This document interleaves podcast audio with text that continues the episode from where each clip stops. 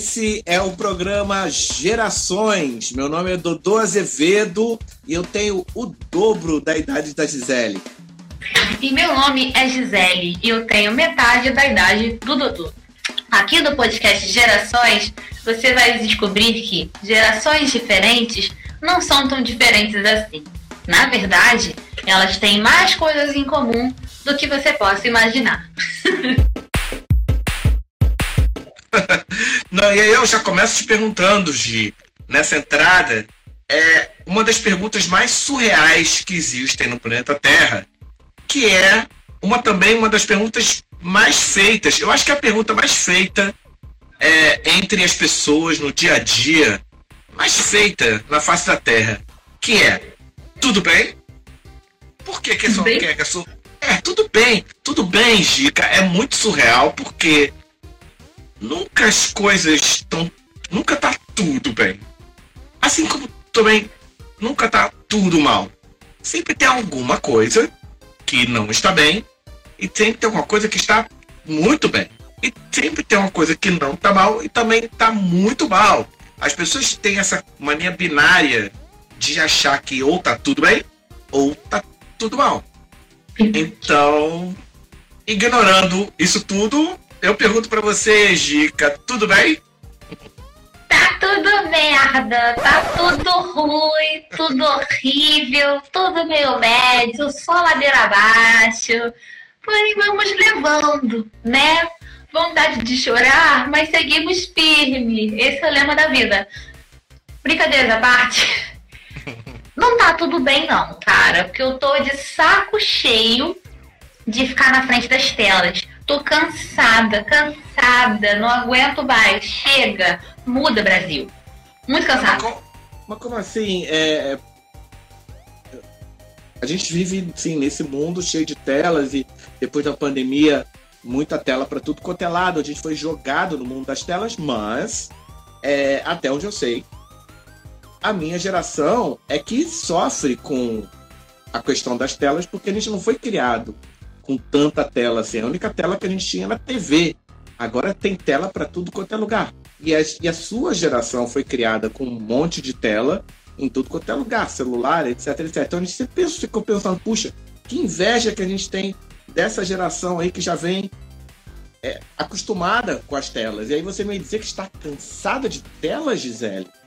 Sim, não sou eu filho, eu e várias outras pessoas da minha idade, da minha faixa etária aqui, da minha geração. Sabe por quê? Tá repetitivo.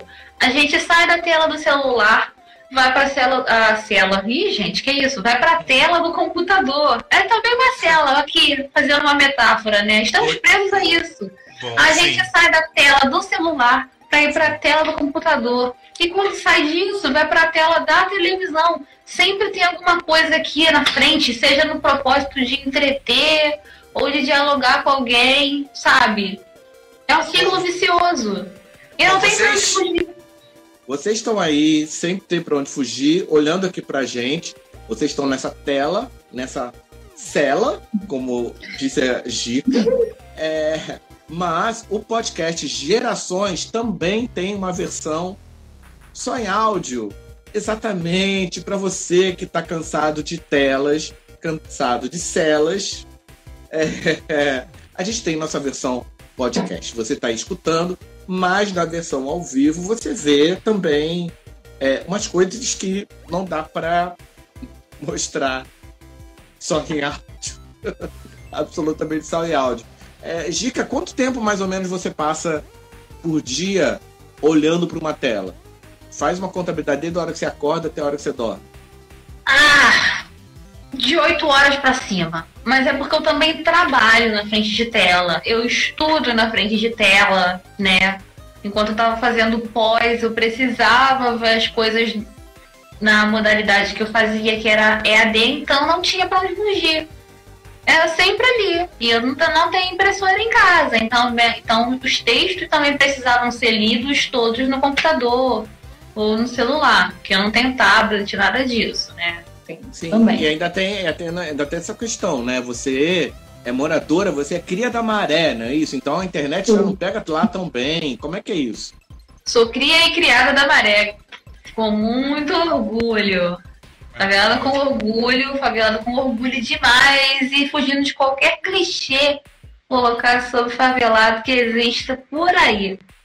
Bom, porque o favelado é o morador da favela, não a pessoa lá estereotipada que muitas pessoas falam por aí do barraqueiro. Na verdade, tem muito mais barraqueiro fora da favela do que dentro. Oh. Então fica aqui a minha provocação para vocês, tá? Onde está o verdadeiro favelado? Acho que não é bem dentro da favela. Vocês fica já notaram? Vocês já notaram que nós somos cariocas pelo sotaque da, da gema. Então estamos falando aqui do Rio de Janeiro e há essa, esse, sim, essa essa imagem, esse clichê é, do favelado. Do... Então, bom, o podcast Gerações ele está aqui para percorrer, desmantelar todos esses clichês, inclusive os clichês das gerações. Somos de duas gerações completamente diferentes e vamos aqui falar sobre todos os assuntos é, cultura pop, política, comportamento, é, física quântica, é, piadas de mau gosto, memes, esporte, educação, é, desvarios, desatinos. Esse é o podcast Gerações. Duas visões que muitas vezes são diferentes e muitas vezes são iguais.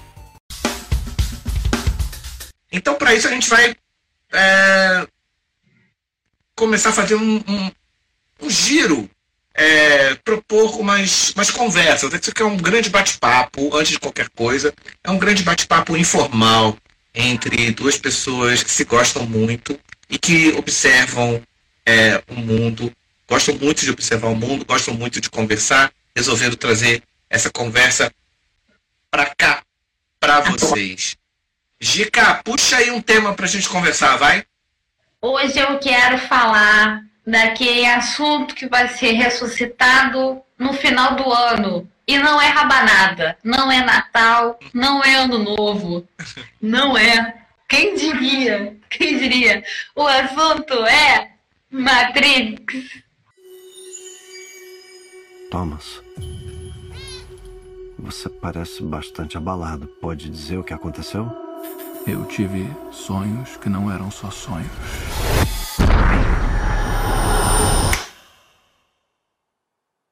Eu tô louco. Não usamos essa palavra aqui. É mole? 2021, meu amigo. A gente não vai estar tá falando de rabanada. Vamos cagar para presente de Natal. O negócio é Matrix. Apenas.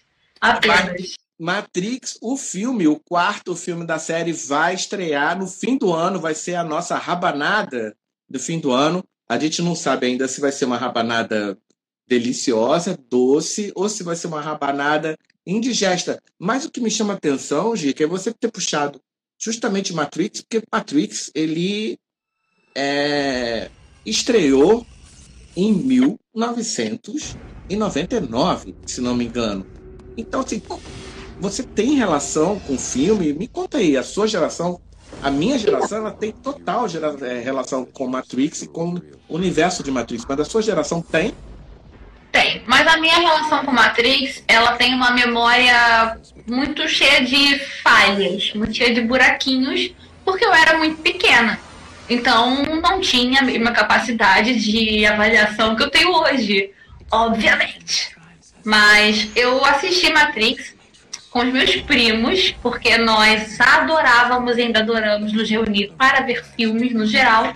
E a gente assistiu Matrix, não me lembro agora se foram os três, mas eu tenho a memória dos três terem passado na minha cabeça, só não lembro se vi os três com eles.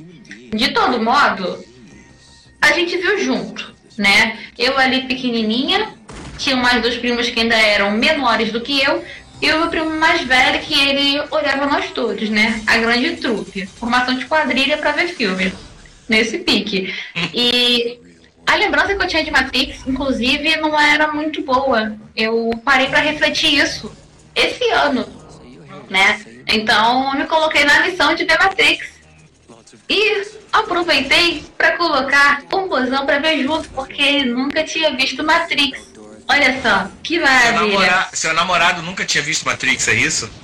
Nunca tinha visto, nunca tinha visto. Aí o que, que eu fiz? Falei, o quê? Você nunca viu Matrix? Impossível. Como se ninguém tivesse o direito de não ver Matrix, né? Mas deixei, ó. Aí a gente parou pra assistir. Maratonamos os três filmes, ele gostou, edificamos a relação. Mas, olha, foi bom, foi bom porque lembrei de muita coisa e vi muita coisa com outro, outro olhar, né? Porque, poxa, hoje eu já sou uma mocinha feita. Naquela época eu, sei lá, ainda usava fralda, talvez. Não sabia nem falar o alfabeto direito.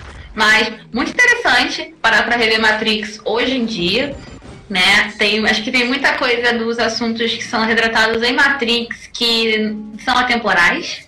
Sim. Né? Então, independente de ter 99 e 2021, são assuntos que batem lá e batem aqui. Alguns parecem até presságios do que já estava para acontecer. Então, eu acho muito massa. E tô bastante ansiosa, cheia de expectativa para ver como vai ser esse quadro. Espero que seja um puro suco, sabe? Suco de abacaxi com hortelã, que é uma delícia, e não um suco amargo daquelas experiências que dão super errado. Olha, há possibilidade, né? Porque é, eu não sei o que você achou do, prim, do segundo e terceiro Matrix, mas há um consenso que eles são dois filmes horríveis. É, e que, de fato, o primeiro ele foi feito como uma obra fechada. Os outros dois foram feitos por encomenda, porque fez tanto sucesso na época, Giga, você não, não, tem noção. Assim, as pessoas saíam, saíam vestidas na rua é, como Matrix. Teve, inclusive, um episódio horroroso de massacre nos Estados Unidos. Um cara que entrou no cinema vestido de, de, de Neo, etc., com aquele coisa, e matou as pessoas dentro do cinema. Certo, porque ele, é, porque ele achou, ele entrou na pira de que ele estava na Matrix, que tudo que ele estava vendo era falso, então ele resolveu dar tiro em todo mundo, matou as pessoas, eu esqueci o nome da cidade. Foi uma comoção, o filme foi tirado fora do ar. Então, é, Matrix é um, um dos ícones da virada do século. É, a figura do Neo é uma figura. Mas. É, e, hoje, é, é, e hoje Matrix é meio que ícone do pessoal de direita, da, da, da garotada da tua idade de direita, que são os, os, famosos incels, aquela garotada, os homens, os garotos que ficam ah.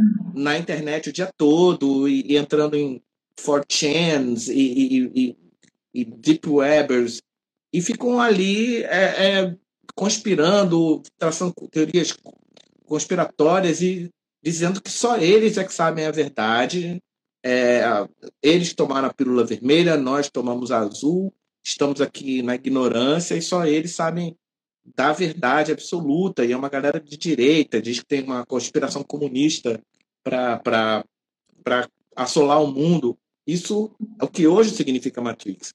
E o curioso é que o filme foi dirigido, na época, escrito e dirigido por dois irmãos, Larry e Andy Wachowski, que é, de lá para cá, eles fizeram a transição é, para mulheres, né? Para transição para trans, para mulheres trans.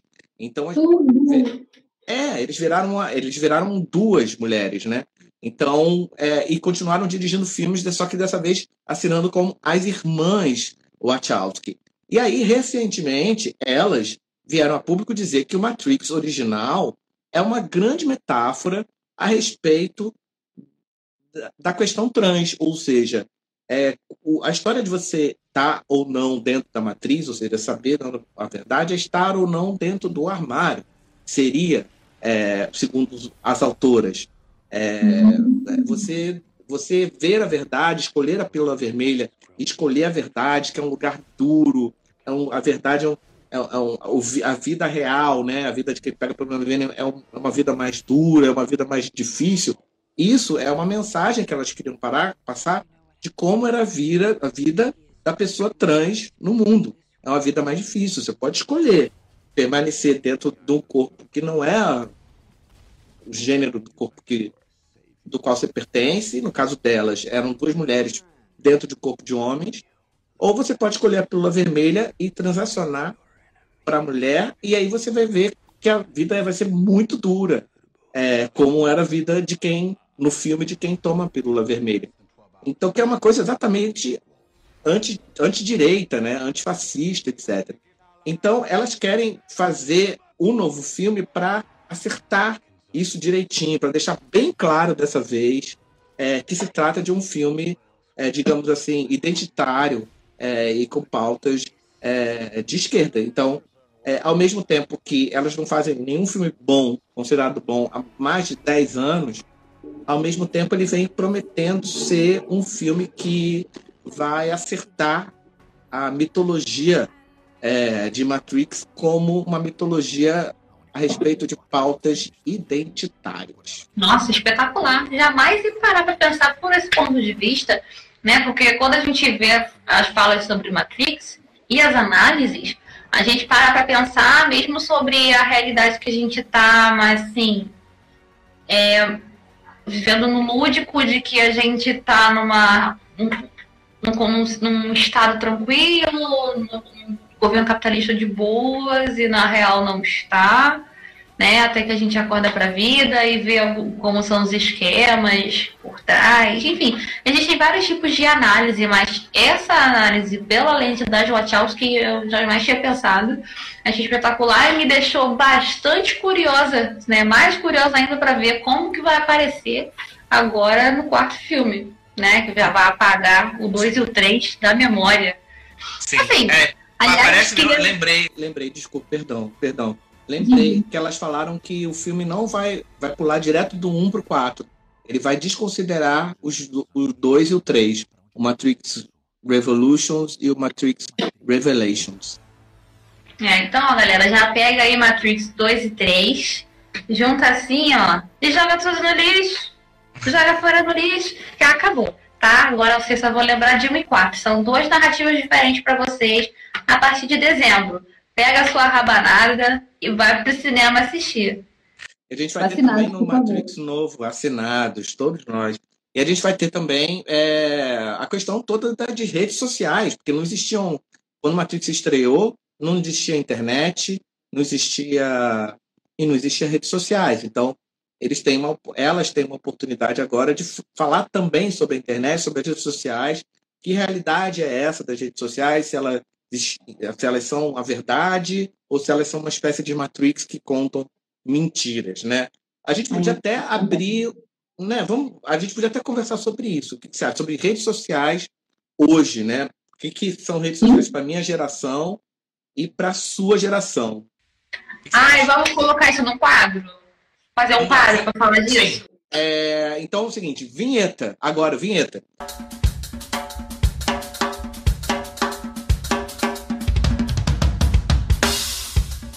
Voltamos aqui para falar de redes sociais.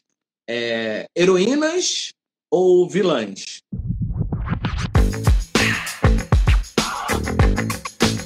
Eu vou falar sobre a minha geração a Gica vai falar sobre a geração dela, a relação dela sobre redes, redes sociais. Gica, é, diga lá, é, você é usuária de redes sociais, você é usuária de quais redes sociais? Várias. Eu não consigo listar, tá? Tenho uma relação muito forte com rede social desde a minha adolescência, né? Entrei em redes sociais no início lá para os meus 13, 14 anos, porque eu queria manter contato com o pessoal da escola, mesmo depois da aula, considerando que eu vi as pessoas todos os dias, tá? Mas eu gostava de socializar. E também para acompanhar a banda, porque eu gosto muito de música e eu gostava de acompanhar os artistas. Então eu fazia conta no MySpace, eu fazia conta no Orkut. Perceba que são redes sociais que não existem mais. É sobre isso e tá tudo bem. Twitter. Minha primeira entrada no Twitter foi por conta de banda também. E assim vai até hoje, sabe? Grande parte dos perfis que eu acabo seguindo inicialmente são perfis de artistas, porque é o que me move. Né? Mas tenho muitas, sou incapaz de listar. Eu tenho rede social para poder falar bobeira, que é basicamente meu Twitter. Eu tenho rede social para compartilhar minhas fotinhos e stories. tem a rede social lá que é da família, né? Que é o cara livro, o Facebook. Então lá eu falo mais com os parentes. E outras, tipo, tem rede social que eu tenho que é só para fazer. É, ela meio que fazer um indicador, né? Digamos assim, dos artistas que eu escuto. Então ela funciona em sincronia com o meu Spotify e deixa lá registrado todos os artistas que eu escutei hoje, a semana inteira, o trimestre inteiro, o ano inteiro e durante todo o período que eu tenho a conta desde que eu criei. Então dá para saber o meu gosto musical por lá. É um medidor, né? De certo modo. É um medidor. Mas a sua pergunta são muitas redes mesmo. Você sabe que. Parece uma entrevista, né? Eu tô te entrevistando. Mas isso. Isso é total. Adoro. Isso é total da minha geração e da tua geração. A tua geração realmente adora ser entrevistada. E a minha geração adora entrevistar. É, você sabe que. Adoro um relatório. Sabe que você, você consome outros tipos de conteúdo também em redes sociais, do tipo literatura, é, artistas plásticos, artistas novos, é, etc. Sim. Assim, no geral, as minhas redes sociais elas são constituídas por amigos e amigas, alguns parentes, no geral, e conteúdos é, que me causam interesse, não todo. Então, eu sigo influenciadores, artistas, músicos e músicas para ver esses assuntos. Então, é música, é artes plásticas, são exposições culturais, é, com, é, com, é, conteúdo relacionado à educação, relacionado à minha área de estudo também. Qual é a sua área de estudo? Né, é ciência da informação, no geral. Ah, mas o, o, foco ali é biblioteconomia, eu leio bastante também sobre questões raciais e educação no geral, que eu gosto bastante. Eu sou muito de educação mesmo, não dá para fugir, tá no meu peito já, tatuada assim, lá dentro. Você Mas... é uma nerdola, né? Vamos combinar. Eu sou nerdola, totalmente, totalmente. Qualquer dia vão chegar na minha casa e vai ter um, um Grogu, né, um bebê Yoda na porta para receber as pessoas. Nerdola mesmo. Que Maravilhoso. Assim.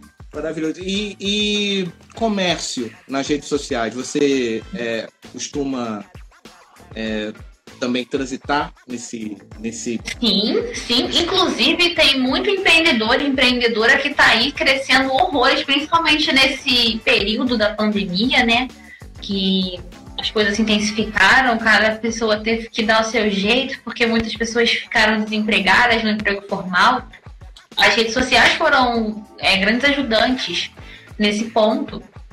Porque as pessoas começaram a criar os seus perfis de trabalho e divulgar o seu trabalho, entrar em contato com clientes, sabe? Perfis no geral, para alimentação, para vestimenta, para leitura, para trabalhos artísticos, sabe? Para trabalhos no geral. O importante é a galera conseguir atingir o público e ter esse retorno. Então, assim, é, até respondendo o nosso tópico inicial sobre as redes sociais serem vilãs ou não, eu acho que depende da forma que a pessoa utiliza. Então, uma questão de autonomia. Pra, enquanto muitas pessoas podem estar vendo as redes sociais como vilãs, ela está sendo uma mão na roda para muita gente por aí, sabe? Inclusive, onde eu moro, eu vejo muito isso. Ela serve como meio de contato caso aconteça algum problema na própria comunidade, as pessoas se comunicam entre si para que todos transitem em segurança, para que não voltem para casa caso esteja acontecendo alguma coisa que coloque as pessoas em risco de vida, sabe? É, noticiário também é, repassa informações sobre questões internas da comunidade, questão cultural, ação, projeto, sabe?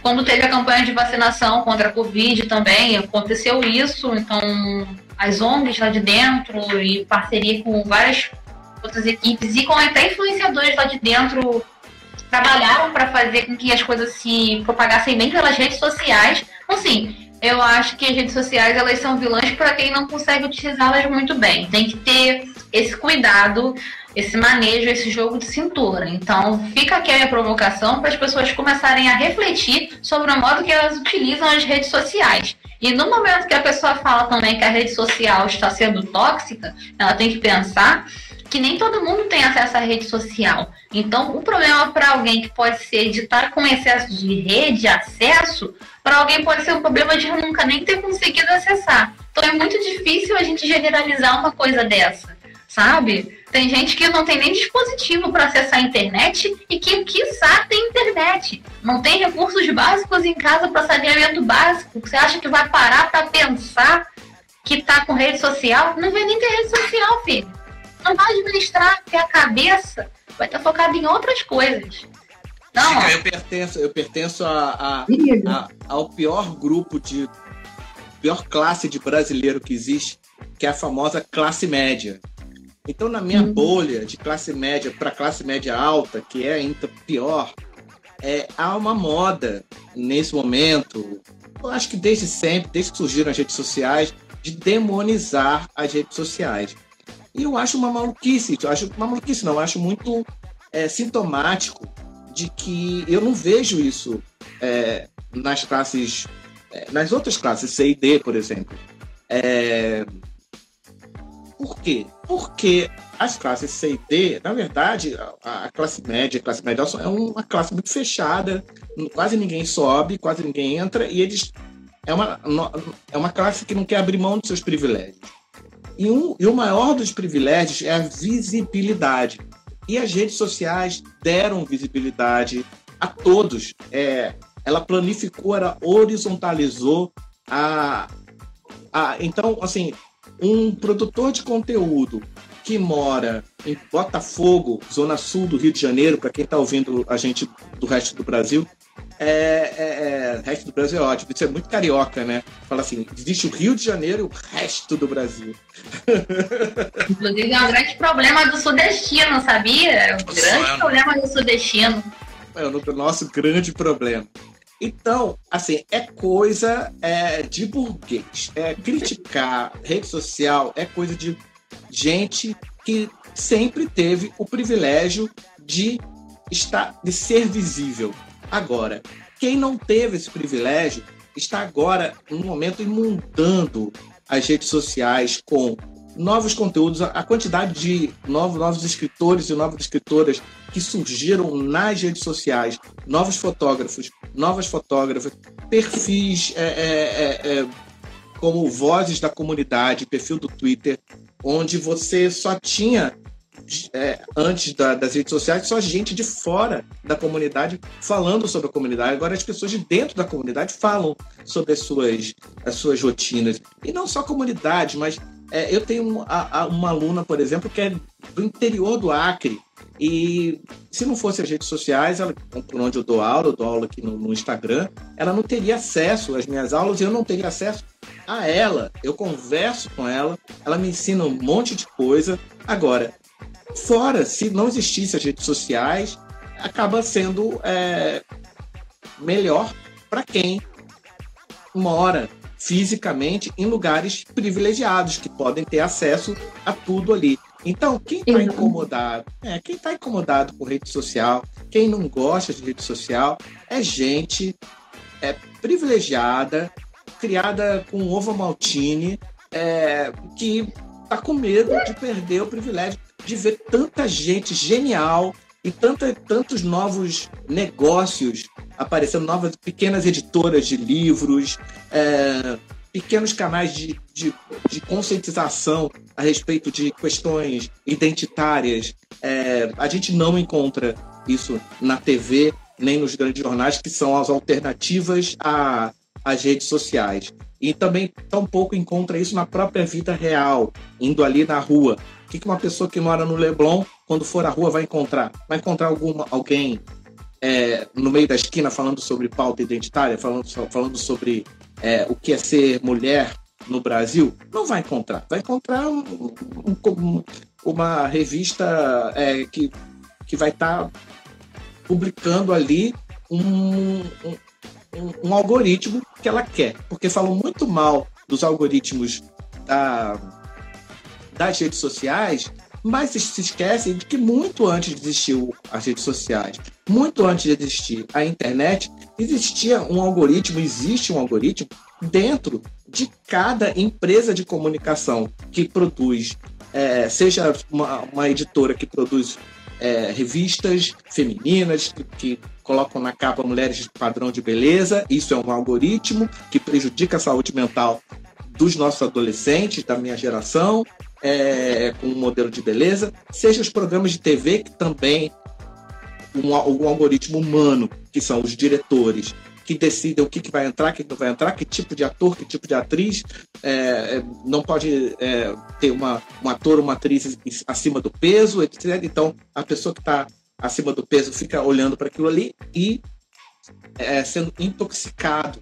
É, seja editoras é, de livros antes da, da, da, das, das redes sociais quase nada de literatura, é, por exemplo, é, do continente africano era publicado aqui no Brasil. Angela Davis não era publicada aqui no Brasil. Então, é, era, uma, era um monopólio, era um algoritmo humano que se fechava ali dentro. Hoje, eu conheço uma miríade de novos, novos pensadores, novos artistas de vários lugares do mundo, de Kuala Lumpur, da Índia, é, de todo o continente africano, que eu nunca, pelas redes sociais, conheci pelas redes sociais, que eu nunca conheceria, nunca teria a possibilidade de conhecer se eu tivesse preso ao algoritmo da vida real. É isso. Eu acho que o algoritmo da vida real é assim, o algoritmo da vida real, assim como foi construído capitalista, ele é mais nocivo e mais tóxico, ainda mais nocivo e ainda mais tóxico do que qualquer algoritmo é, virtual e eletrônico que possa existir. Nossa, eu tô completamente de acordo, sabe? Completamente de acordo. É um negócio que suga, tá? Suga demais. É, falando de tecnologias, as tecnologias de informação e comunicação já faziam esses filtros desde cedo, tá? Dando aqui a minha pequena canetada de bibliotecária, isso acontece bastante. Antigamente, as publicações que eram disponibilizadas para o público eram de temas muito específicos e eram distribuídas para pessoas específicas. Então, assim, a galera mais pobre não tinha acesso e a galera que tinha mais recursos, né, mais recursos, eles conseguiam acessar, mas as informações que chegavam a eles também eram filtradas. Então, assim, até que ponto esse filtro de informação pode ser bom? Né? Não é legal. É isso, então para que demonizar a gente... Esse algoritmo das TICs, assim, de antigamente até hoje, ele, ele pode ser muito maligno dependendo de como você vai utilizar. Então, assim, esteja aberto a possibilidades, tá? em ser para as redes sociais, para seus algoritmos de leitura, de trabalho, de escrita, para você não ficar preso numa caixinha. Explore várias caixinhas para você entender qual que você gosta.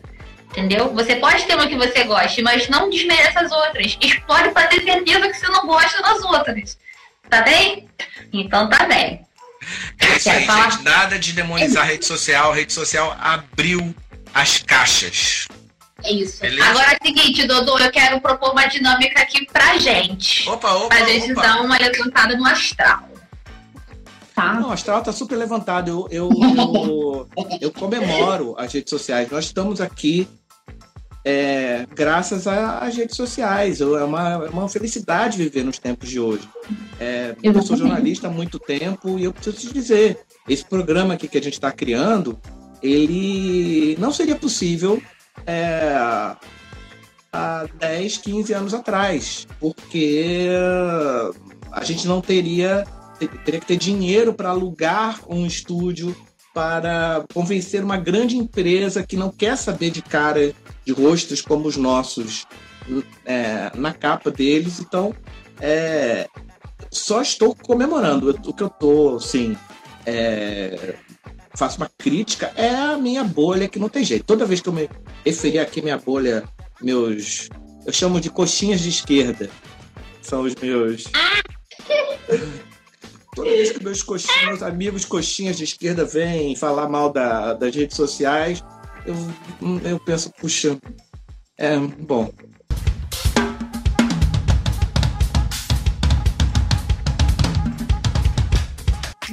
Queria puxar aqui um assunto do é coisas que você não, não vive sem tal na sua vida. Acho que é bom fazer esse contraponto entre a sua geração e a minha. O que, que você não vive sem? Ai, gente, cara, você é maravilhosa, porque você vem com cada coisa. Pelo amor de Deus. Algumas Sim. pessoas diriam, ó, oxigênio. Eu vou te dizer, quando você vai pensando, eu vou te dizer. O meu kit primeiros socorros, kit de sobrevivência, não vivo sem celular, carteira, meu antialérgico e camisinha. É isso. Acabou. Não tem jeito. Não tem outra coisa. Ah, não, socorro! Alguém me ajuda. Tô errada? Tô errada? De jeito nenhum. Maravilhosa, socorro. Socorro, cara. Você tem, você tem que patentear esse seu kit. Vai ficar milionária com o kit. De É o kit de sobrevivência. cara. Né? Tem gente que tem o kit de sobrevivência na selva. O meu é o kit de sobrevivência na vida. Tem que ter. Tem que ter. Socorro, cara. Que que eu, que, como é que eu posso ter um kit de sobrevivência que seja melhor do que esse? Não-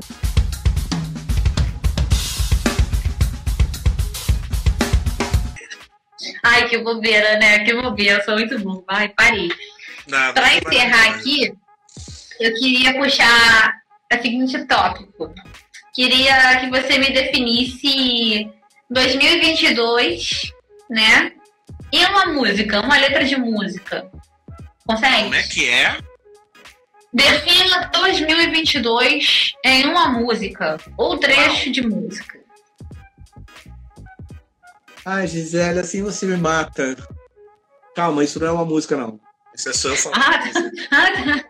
Já pensei que ia puxar aquela do Pelo amor de Deus! É... Caramba, em uma música, 2021, dois em uma música, o ano que vem. É, ó, a minha, enquanto isso, a minha é aquela, né? Mestre, eu preciso de um milagre. Porque, cara, a gente não sabe o que, que vai vir. É, Assim, tô cantando essa na esperança de que venha milagre, tipo, coisas boas venham pra vida de geral, sabe? Porque esse ano, tipo, 2020, praticamente, né? 2021 nem tanto, mas 2020 foi só aquele outro hino gospel. Os planos que foram embora, o sonho que se perdeu. O que era festa e agora é o quê? Pelo tudo que já morreu. Pô, foi tipo isso, gente. Me desculpa. Foi, Agora é melhoria. foi. Tá bom, então olha só, só porque tu tá indo de gospel, eu vou resumir o hino de 2022. Eu vou resumir o hino. Vou colocar como definir 2022 com é, com o hino para Nanã. Ano que vem vai ser ano de Nanã, Orixá Nanã, minha vozinha. É, e uh, o, o hino de Nanã é Nanã, Ossi, Eletroetuá, Jeui, Anananã, Ineuá, Orixá, Alananã, Ineuá, Orixá, Nanã, Ossi, Elimina Dodô Narauê, Elimina Dodô Nareuá, Elimina Dodô Narauê, Elimina Dodô Salubá, Salubá Podcast Gerações. Saludar podcast gerações, saludar, gente. Ai. E por isso, desse jeito maravilhoso, olha, não podia encerrar da melhor forma.